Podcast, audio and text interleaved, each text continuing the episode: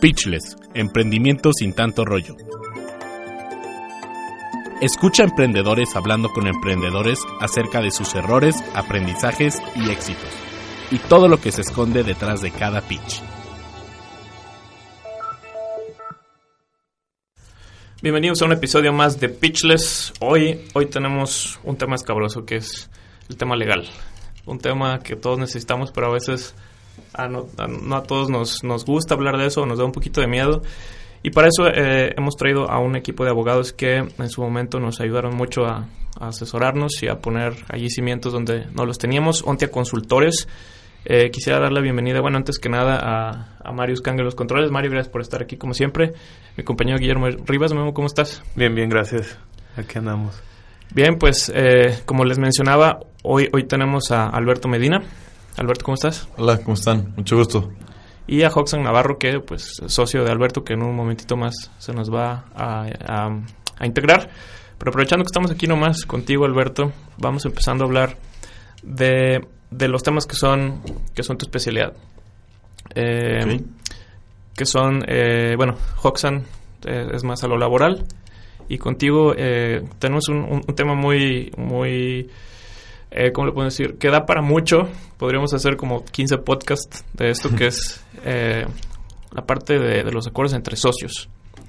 Eh, que son a veces cosas que el emprendedor no es en lo primero que piensas, ¿no? Tú tratas primero como de juntar un equipo que le apuesta a la idea y luego tratas de sacar el prototipo, vender algo, armas un pitch y luego medio se te olvida, pero eh, el, el tema de los socios es algo complicado porque pues es, es al final a veces es más importante el equipo que la idea, ¿no?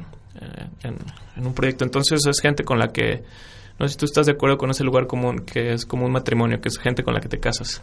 Totalmente de acuerdo. Sí. Digo, qué bueno que... Lo bueno es que no estoy casado, pero nos ha tocado ver pues muchos problemas con los accionistas, con empresas desde startups que van iniciando hasta empresas ya muy bien integradas y, y son...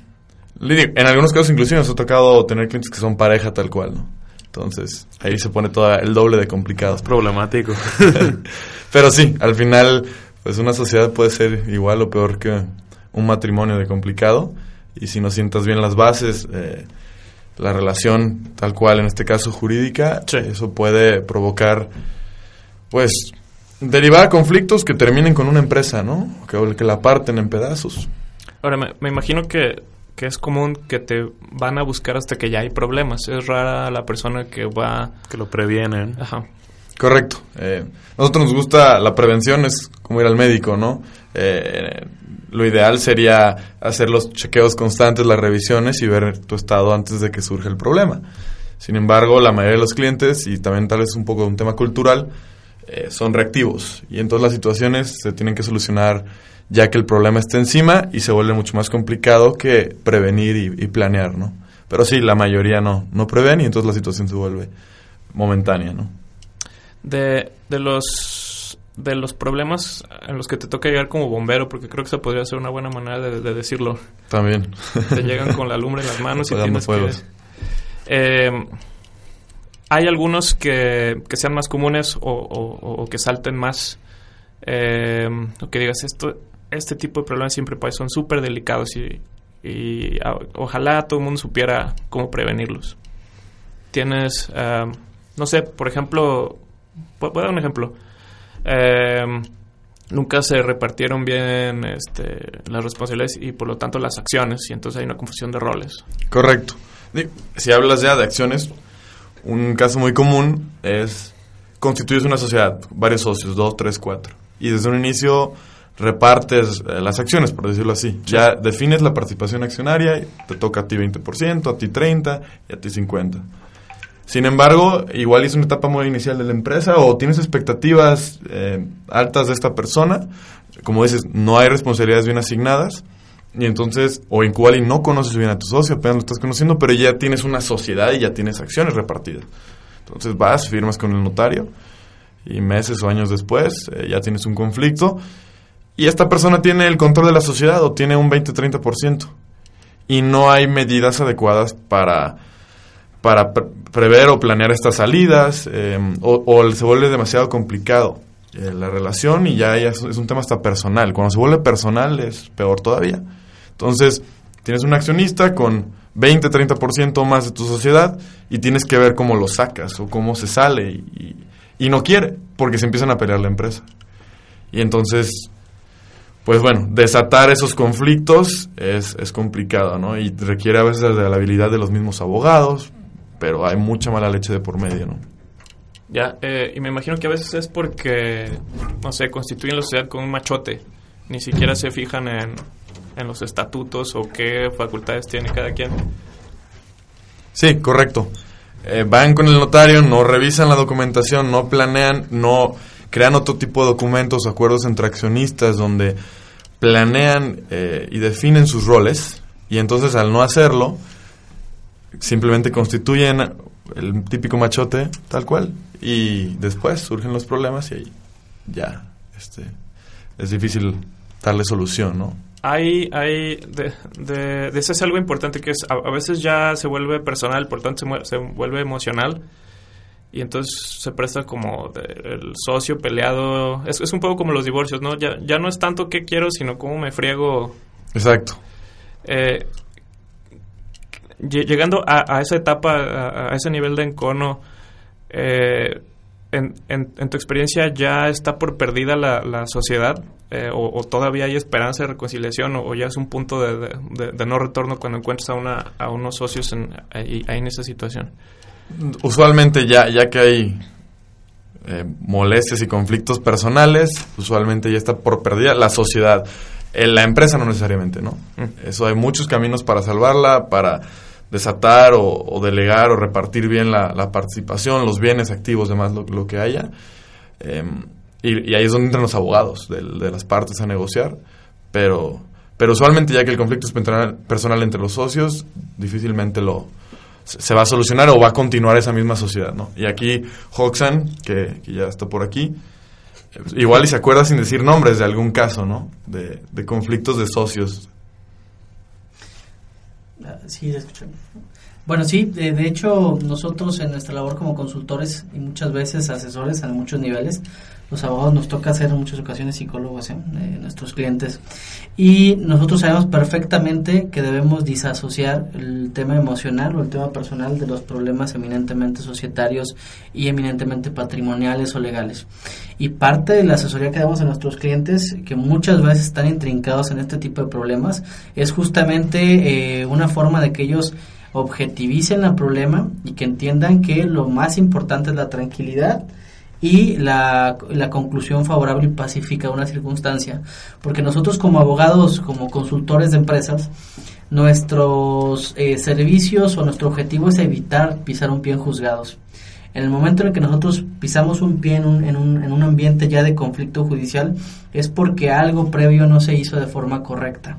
E incluso cuando el problema ya detonó, hay muchísimas alternativas para evitar a llegar, eh, llegar a tribunales, porque los tribunales ya implican un nivel ascendido del problema que muchas veces ah, implica un desgaste tanto personal de los socios como patrimonial. Entonces, parte de nuestra, de nuestro a veces coaching, incluso en el tema legal, es justamente orientar para que los problemas se objetivicen, se vean con cabeza fría y puedan resolverse de forma lógica, matemática y no de forma emocional, porque lo- la ley no funciona pues en esos términos. Entonces, eh, respecto a lo que comentas, Luis, si ya ha detonado un problema, si ya habiendo una situación personal es posible rescatarlo, sí, sí es posible rescatarlo. Sí es posible afrontarlo aún y cuando hay deficiencias documentales en la constitutiva o en los contratos, pero mucho tiene que ver con la persona que está interviniendo. El abogado, en términos este, de, de, de las raíces griegas y latinas de la palabra, tiene que ver con quien habla a cargo de alguien más, ¿no? Ok. Entonces, en ese sentido, nosotros como intermediarios, eh, que es la función elemental de nuestra profesión, sí eh, tenemos que tratar de paliar la situación a pesar de que haya deficiencias legales. Entonces, todavía hay una oportunidad, sí, sin embargo, nuestro óptimo, y es para lo que nosotros trabajamos, es tener un panorama y una realidad muy acorde a sus necesidades, haberla planeado estratégicamente antes y que cuando llegue el problema las cosas estén muy bien delimitadas. Lamentablemente el panorama informal en nuestro país implica que normalmente los problemas están del otro lado, ¿no? No hay, no hay términos claros, los documentos son machotes que no establecen de forma específica los, derechos y las obligaciones y bueno, el problema escala eh, sobre esa falta de precisión en los términos y condiciones de cualquier acuerdo que podamos enfrentarnos. Que entonces la, el acta constitutiva es una puede ser una manzana de la discordia si no se atiende bien. Si no hay claridad. Es sí. un documento clave que, que puede dar para mucha chamba de los abogados. Así es. Correcto, y es, es el pilar de, de la relación de las sociedades, pero... Es pero- un primer paso que nosotros recomendamos que se dé de forma seria. Eh, la mayoría, y mm, lo digo de una forma genérica, pero la mayoría de empresas en México se constituyen con machotes que hacen los notarios. Y esos machotes no responden a las necesidades específicas de las empresas. Porque son los- usualmente las constitutivas son documentos vivos, entonces van mutando con el tiempo conforme la empresa va creciendo y las relaciones de socios y entran más socios y demás. Esa es una cosa que a veces hacemos, tenemos ahí ya la- el documento y no lo volteamos a ver. en- en Es un que rato. sí, Sí, ya así es. No, los, los emprendedores, los empresarios no voltean a ver a la constitutiva sino hasta que se requiere y a veces que ya se requirió, ya hay un montón de temas que modificar, hay incluso temas ilegales que se cometieron por no haber atendido originalmente la, originalmente la constitución. La idea y nuestra recomendación para los emprendedores es que el primer paso que tiene que ver con la constitución tiene que darse en firme. Los notarios pues están más metidos en el tema de firmar, en más metidos en el tema de gestionar el- sus escrituras públicas y muy escasamente dan asesoría o consultoría relativa a cómo deben de estar las escrituras, qué deben de decir los estatutos, cómo deben de redactarse los mismos y bueno, muchas veces terminamos con documentos genéricos y esos documentos genéricos detonan muchas veces problemas en el futuro. Teniendo una acta constitutiva adecuada, ¿cómo saber cuándo hay que dar mantenimiento o hacer una revisión? O? De entrada la ley establece que el mantenimiento es anual. Cada año debe de celebrarse una asamblea ordinaria en la cual se eh, dan cuenta del estado de resultados de la sociedad, se revisan los informes y el desempeño de los, de los administrativos y de los directivos de la sociedad. Por otro lado, las asambleas or- extraordinarias se pueden celebrar en cualquier momento y esas son en las que se pueden modificar estatutos, hacer cambio de accionistas, etcétera, etcétera. Entonces, la idea es una vez al año celebrar una asamblea y revisar los estatutos, verificar si se pueden modificar, etcétera, etcétera. Que en la práctica también casi nadie, bueno, a menos que sea una empresa muy formal grande, no es una práctica muy común, ¿verdad? Y Correcto. Ni siquiera a veces las empresas grandes, ¿eh? Sí. Nosotros nos hemos enfrentado a empresas de muchos, muchos empleados de muchas sucursales en todo el país y que tienen un desastre en sus documentos. Y bueno, ahí entramos nosotros y cobramos bien, ¿no? Pero, pero, pero sí, De hecho, es una circunstancia. Lo que comentamos de las situaciones reactivas. Cobramos bien porque es más complicado, Sí, entonces ya. se cobra más. Si Sí. planean los, los empresarios, los emprendedores, Claro. les sale más barato. Sí, los servicios reactivos son más caros que los servicios preventivos, esa es una realidad. Así es. Am, ¿Cuál sería otro eh, documento que se presta mucho a, a- bueno, esto es casi una pregunta retórica. Vamos hablando de los contratos, ¿no? Alberto nos ayudó con unos, con unos contratos eh, hace un, ratito. Eh, para un emprendedor a veces es complicado firmar un contrato. Eh, porque pues a veces hay empresas que te ven chiquito, no te quieren firmar un contrato, no se quieren comprometer, a veces nada más con una, como te decía, fuera del aire, una propuesta comercial firmada y luego vemos. Em, ¿Cuál es tu recomendación para, para un emprendedor que va empezando con respecto a la formalidad de los contratos? Eh, por ejemplo, ahí nos gusta fijar lo que le llamamos la, la vida legal de un emprendimiento, de un startup. Si es, como dice, si va empezando, usualmente no hay constitutiva. Y hay, de hecho, un momento adecuado para constituir. A veces es un paso antes de levantar inversión, ah, sobre todo, usualmente ya que estás a punto de entrar al mercado, es un paso previo todavía donde más se requeriría. Pero bueno, hay de todo tipo de situaciones. Pero definitivamente hay un punto en el que estás iniciando que constituir es, es- hay mucho riesgo, ¿no? Todavía no hay estabilidad en la relación de los socios, ni en el negocio, ni en, ni en la planeación. Y igual y después de unos meses deciden no continuar. Y ya tienes esta sociedad, esta persona jurídica nueva, si constituyen la sociedad, que tiene obligaciones y que pues hacer una disolución y liquidación de esa sociedad también es caro y es complicado. Entonces te quedas con esta sociedad cuando no debe estar constituida desde un inicio. Que disolverla es casi igual de caro que o más, que, crearlo, ¿no? Correcto. Y, más y digo, ha estado cambiando últimamente, pero sí, sí es definitivamente es más caro y, y cuesta más tiempo, más complicado. Entonces, obviamente la decisión de constituir es como lo que decías del matrimonio, es, es, muy, muy importante y entonces no se debe tomar a la ligera. Previo a eso, ¿qué puedes hacer?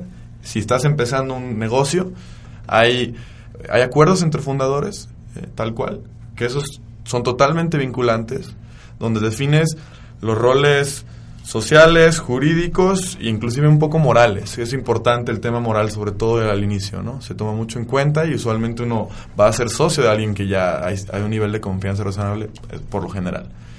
Y mm, entonces estos acuerdos entre fundadores pactas cláusulas que sí son vinculantes, mínimas como la confidencialidad, la confidencialidad de los datos, de la información, lo que van compartiendo de los clientes.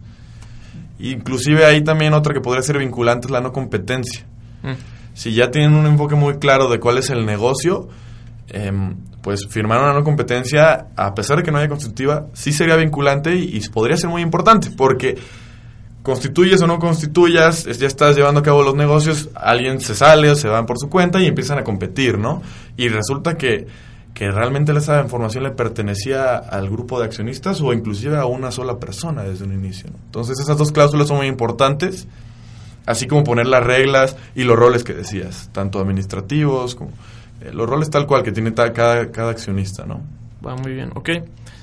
Esto da mucho para pensar porque además es, un poco como pensar en seguros de vida o en, o en, o en tu lugar en el, en el panteón. No quieres pensar en las cosas, en las, cosas este, que pueden salir mal, pero, pero luego dices, híjole, eh, este tema no lo estoy atendiendo y me podría pasar en cualquier momento, ¿no? Vamos a un corte, si les parece, y ahorita regresamos con más con más preguntas para no dejar dormir a los, emprendedores. Claro. Ponte en contacto con nosotros.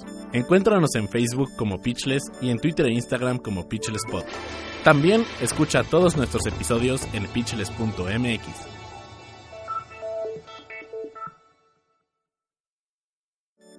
Pitchless llega a ustedes gracias a mi primer contador. Mi primer contador es un servicio de contabilidad especializado en microempresas y emprendedores que soluciona tus dudas contables y fiscales ágilmente. Si deseas operar tu negocio de manera eficiente y enfocado a tus objetivos personales y empresariales, pregúntale a mi primer contador.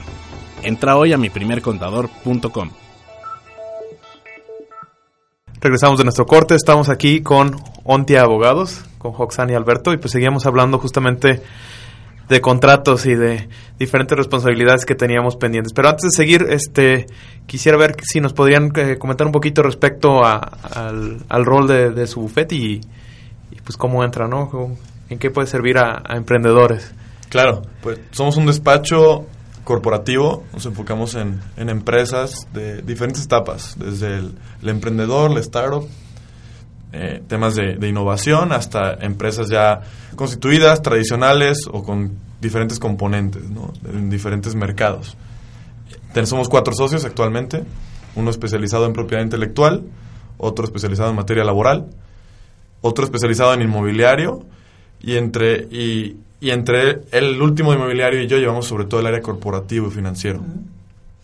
Sí, nuestra chamba principalmente es preventiva, aunque bueno, entramos a juzgados cuando es necesario, pero más bien nuestra, nuestro trabajo es a la inversa, eh, entendiendo más o menos la realidad del entorno eh, este, de empresas en México. Sabemos que hay un déficit en cuanto al tema de formalidad, sabemos que el déficit de formalidad implica muchísimos problemas, entonces creemos que nosotros le apostamos más a la consolidación de las empresas y anclamos más nuestro, nuestro modelo de negocio a la consolidación de las empresas que a los pleitos entre las empresas. Entonces nuestra chamba es consultor, nuestra chamba es asesor, nuestra chamba es evitar problemas, eh, crear estructuras, hacer que las, eh, que las operaciones grandes o pequeñas atiendan a los parámetros legales que, que deben de, atender aquí en México, de forma tal que su operación se vuelva más segura e implique un menor eh, desgaste económico sobre todo para pues al momento de que haya de se detone algún problema o evitando que se detonen problemas. Esa es más o menos la, la visión de nuestro servicio, ¿no? Eh, definitivamente como abogados no podemos evitar que un conflicto se detone, porque muchos problemas devienen de factores que no se pueden controlar, ¿no? La mala fe de alguien, por ejemplo, el cumplimiento, un acto eh, impredecible. Sin embargo, eh, es muy diferente reaccionar a un problema cuando se tiene una estructura a cuando no se tiene una estructura. Hemos recibido clientes en la oficina llorando, ¿no? Porque tienen un problema gravísimo con el IMSS un problema gravísimo con el SAT eh, y hemos tenido clientes que están en una muy buena etapa y que, bueno, creen que en ese momento de su desarrollo necesitan soporte legal. Correcto. En las buenas etapas últimamente me han tocado, ¿no? todo el tema de levantamiento de capital, asesoría en las etapas de inversión, es algo que me, nos gusta mucho hacer con las startups. Lo que pasa es que, eh, fíjense que nuestro despacho creció más o menos a la par con todo el boom de emprendimiento y desarrollo tecnológico en, el presidente del, país. Pues eh, nosotros los conocimos, están nosotros en la incubadora del TEC. Ah, Al final ustedes tienen convenio con ellos, ¿no? Así es. Nosotros comenzamos a asesorar algunas empresas de software eh, en por ahí de 2012 más o menos. Entonces, realmente el tema del ecosistema emprendedor tendrá unos siete años, más o menos ocho años. Como boom. Que detonó, ¿no? Sabemos que Guadalajara. En el estado. Y más o menos desde entonces hemos tenido la, la, buena suerte de ir acompañando a diversas empresas en cuanto a temas de emprendimiento y nos hemos vuelto muy sensibles a lo que normalmente requieren porque vale la pena decir los servicios que prestamos que son de, de, de temas corporativos en los despachos que usualmente los prestan en la ciudad son carísimos o sea, hablamos de precios realmente inaccesibles para muchas de las empresas. Y de hecho esa es la razón por la cual muchas empresas transnacionales de servicios contables o legales todavía no han penetrado en el ecosistema emprendedor de forma contundente porque sus servicios y el, perfil de empresa y de clientes que se buscan simplemente no da para la realidad de los emprendimientos. no solo en el económico, sino realmente, lo hace rato, la vida legal de un startup en particular es, muy diferente a, otro tipo de empresas, sobre todo en la etapa inicial. Entonces, entenderlos es no, cualquiera, ¿no? Y un abogado tradicional le cuesta definitivamente un poco más. Entonces nuestro desafío, el desafío muy grande y tuvimos que cambiarnos el chip de abogado y meternos un poquito el chip de ingenieros era de cómo podíamos garantizar una buena calidad del servicio a un costo menor eh, eficientando los, los procesos y el, el, personal y muchos elementos que nosotros necesitamos porque era la única forma en la que nuestros servicios iban a poderse vender o podrían venderse en el ecosistema emprendedor. Los emprendedores con toda la razón prefieren gastar en, en lo que tiene que ver con el desarrollo de su core business más que en abogados y eso lo entendemos perfectamente, ¿no? Y muchas veces eso, aunque atiende un tema de necesidad, eh, proyecta problemas en el mediano plazo. Entonces, pues ahí nos hemos tenido más o menos que quebrar la cabeza, les digo, cambiarnos un poquito el chip porque nuestras carreras de abogados, las que ofertan incluso las universidades privadas, están muy, muy este, eh, estancadas en un old school que de pronto no responde en cuanto a los abogados que egresan actualmente con las necesidades actualmente del mercado. ¿no? Entonces, queríamos un poco romper con el tema old school de despachos que hay en la ciudad este y bueno, tratar de ofertar una, una, una propuesta de servicios un poquito diferente. En ese proceso estamos y bueno, hemos aprendido muchísimo. Han, han, tenido que cambiar el modelo de negocio para eh, poder eh, penetrar en este segmento y además la idea es ser accesibles para que las empresas sean sostenibles y luego conforme vayan creciendo ustedes tienen oportunidad de negocio también porque van a tener, mientras no se mueran van a tener más necesidades con ustedes. ¿no? Así es. Correcto. Eh, eh, ¿Eso ha cambiado la manera en la que ustedes prospectan? cuando ustedes dicen, bueno, eh, para el siguiente trimestre, por decir algo ahorita, necesitamos tantos clientes. los necesitamos de estas características. definitivamente. O sea, son, si son empresas casi cualquier tipo los podemos apoyar, pero sí vamos creando y definiendo los mercados y los nichos de los que queremos ir atacando. Y porque al final hoy en día requieres, en general, ir especializándote. ¿no? Entonces, una especialidad es el ecosistema emprendedor, pero es muy vasto y hay todo tipo de emprendimientos y de, nichos. Fintech, que de hecho es un área que, que, llevamos ya desde hace varios meses en conjunto con abogados financieros especializados, porque requieres tener especializada para, esa especialidad para ser un buen abogado de ese tipo. Y, y bueno, así hay un montón de, nichos y de áreas que identificamos como oportunidades de negocio y áreas de especialidad que requieren atención muy particular. Entonces sí, sí, sí perfilamos eh, los mercados que, atacamos, definitivamente, y que atendemos. Bien, eh, ahora quisiera eh, virar un poquito el tema a a lo que es tu mero mole, Hoxan, que es Ujú. el, el asunto laboral. Ok. Eh, tuvimos contigo una, un- una experiencia muy interesante que fue la, la auditoría la- laboral que nos Ujú. hicieron, Ujú. eh, donde afortunadamente tuvimos, eh, pues de pronto nos pusieron palomita en algunas cosas, gracias a Dios, pero en otras sí dijimos, ay Dios, esto, esto no, No sabíamos. esto es un punto ciego, ajá. Y para los que nos están escuchando tiene que ver con una visita sorpresa que nos hizo por ahí. Secretaría del este, Trabajo. La, la Secretaría del, del Trabajo justamente había dicho Secretaría de Hacienda, pero no. No.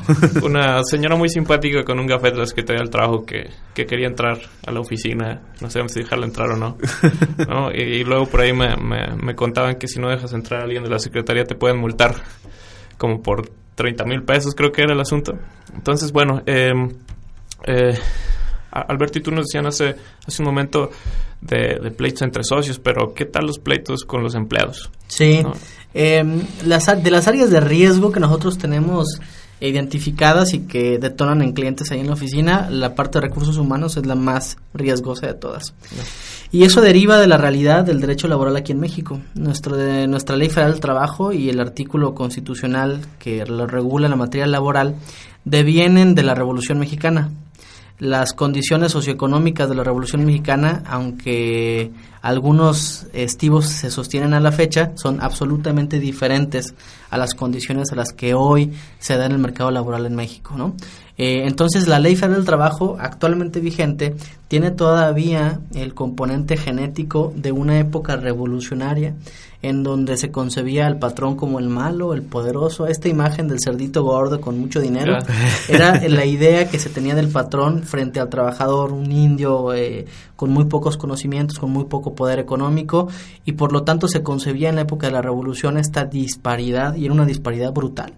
De forma tal que los empleados en 1900, por ejemplo, no tenían forma de hacer frente a sus patrones y los patrones abusaban y lo hicieron de formas muy brutales en la época previa a la revolución. Estamos hablando de las represiones de las huelgas, Claro, la- es correcto. las tiendas de Cananea, raya. Río Blanco, así es. Todo este tipo de, de eventos previos que detonaron en una en una eh, carta laboral, un- una ley federal del trabajo, con muchas protecciones a los trabajadores, eh, justamente de acuerdo a las condiciones que en aquellos entonces había.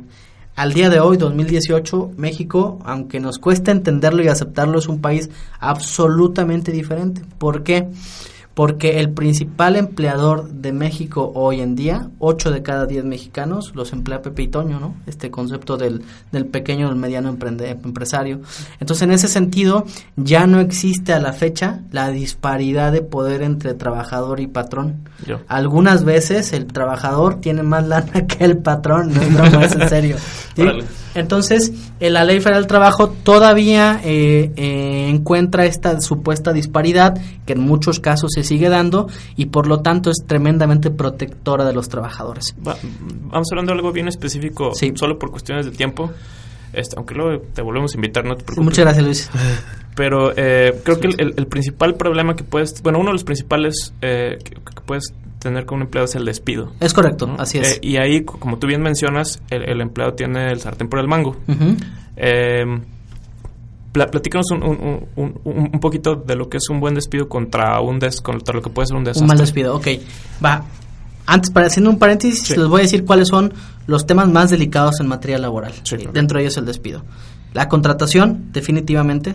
Cómo establece los términos y condiciones del- de la prestación del servicio y la terminación de la relación de trabajo. Temas fiscales, IMSS, ¿no? Y cómo pagas los salarios de los trabajadores. Este, y eh, pago de eh, pago de prestaciones, vacaciones, aguinaldo y participación en las utilidades. Hablando en lo particular del tema del despido, pues la mayoría de personas vivimos en un mundo tremendamente emocional.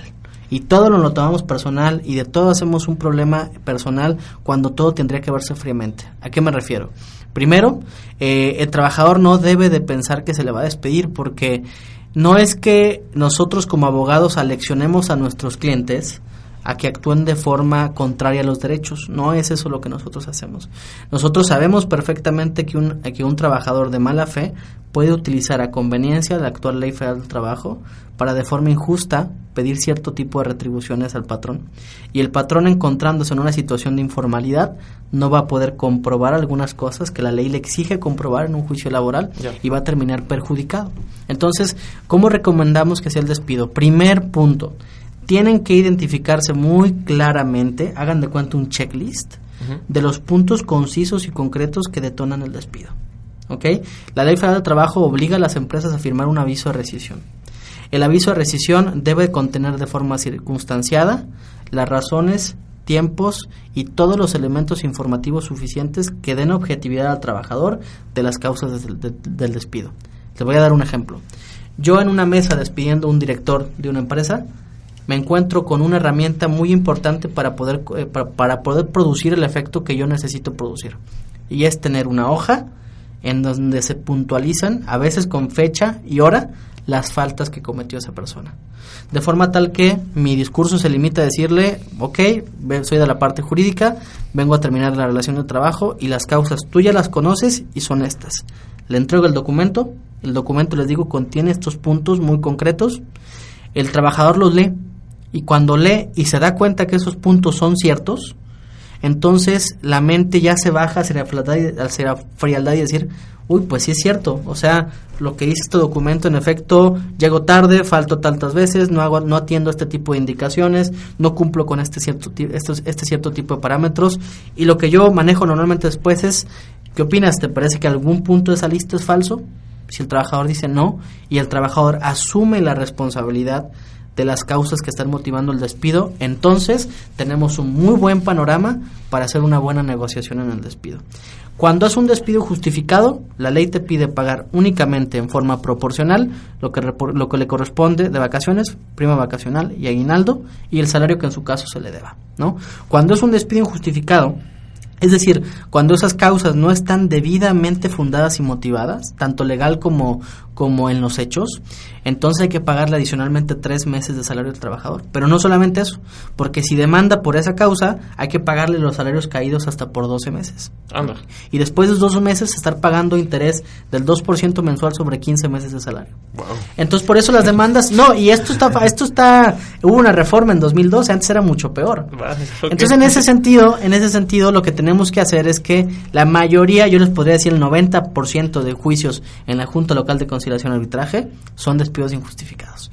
¿Se va a entender? Entonces, ¿cuál es nuestra chamba? Decirle a nuestros, a nuestros clientes que el momento del despido es muy importante y que a pesar de que cada uno se pone en su papel y que el trabajador va a intentar de una u otra forma hacerse la víctima, así como el patrón va a intentar hacerse la víctima, porque los dos, a nosotros nos toca lidiar con puras víctimas, ¿eh? nunca tenemos gente responsable en el despacho. Entonces, en ese sentido, aquí es hacerle saber a la persona que no está siendo víctima de nada que está siendo víctima de su propia irresponsabilidad, ¿no? Y por esa razón es muy importante tener de forma muy precisa las causas del despido. Y ojo, saber que esas causas motivan efectivamente el despido, porque la Ley Federal del Trabajo no permite todo tipo, no permite que un capricho detone en un despido, un despido. ¿no? Oye, y, rapidísimo, porque ya, ya, nos queda un, minutín. Eh, obviamente vamos a tener gente que va a estar, ay Dios, yo no sabía, necesito preguntar. Si, si los que nos escuchan se quieren acercar a Ontia para, no sé, una llamada, una asesoría, ¿cómo le, le, pueden hacer? ¿Cómo, pueden encontrar? Nos pueden marcar a la oficina, nuestro teléfono es 2304-0439, nos pueden buscar en nuestra página web www.ontia.com. Ahí hay un área de contacto en donde con toda confianza nos pueden hacer algún tipo de consulta, incluso hay cotizadores automáticos ahí en la página en caso de que tengan una necesidad muy particular. Pueden buscarnos en Facebook también, Ontia Consultores. Y bueno, por cualquiera de sus medios pueden comunicar con nosotros para que podamos asesorarlos. Normalmente las primera, la primera junta no, no cobramos, ¿no? Este, los atendemos en nuestras oficinas, tratamos de escuchar qué es lo que se necesita, porque eh, lo que nosotros queremos es un poco más profundizar en las relaciones de nuestros clientes. Pensamos en que las mejores relaciones que podemos tener son, son de largo plazo ¿no? Entonces, con toda confianza nos pueden preguntar sin ningún compromiso.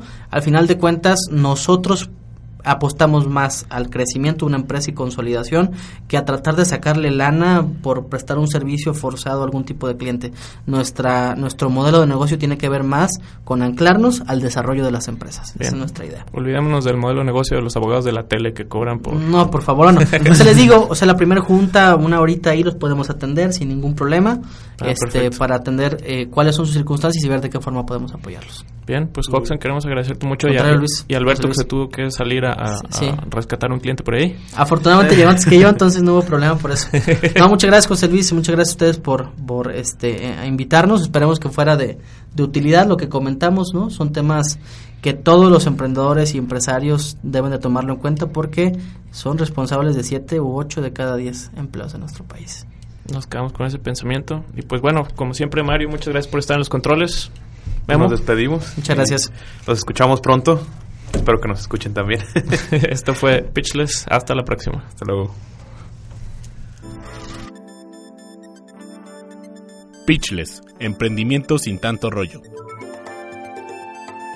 Escucha a emprendedores hablando con emprendedores acerca de sus errores, aprendizajes y éxitos, y todo lo que se esconde detrás de cada pitch.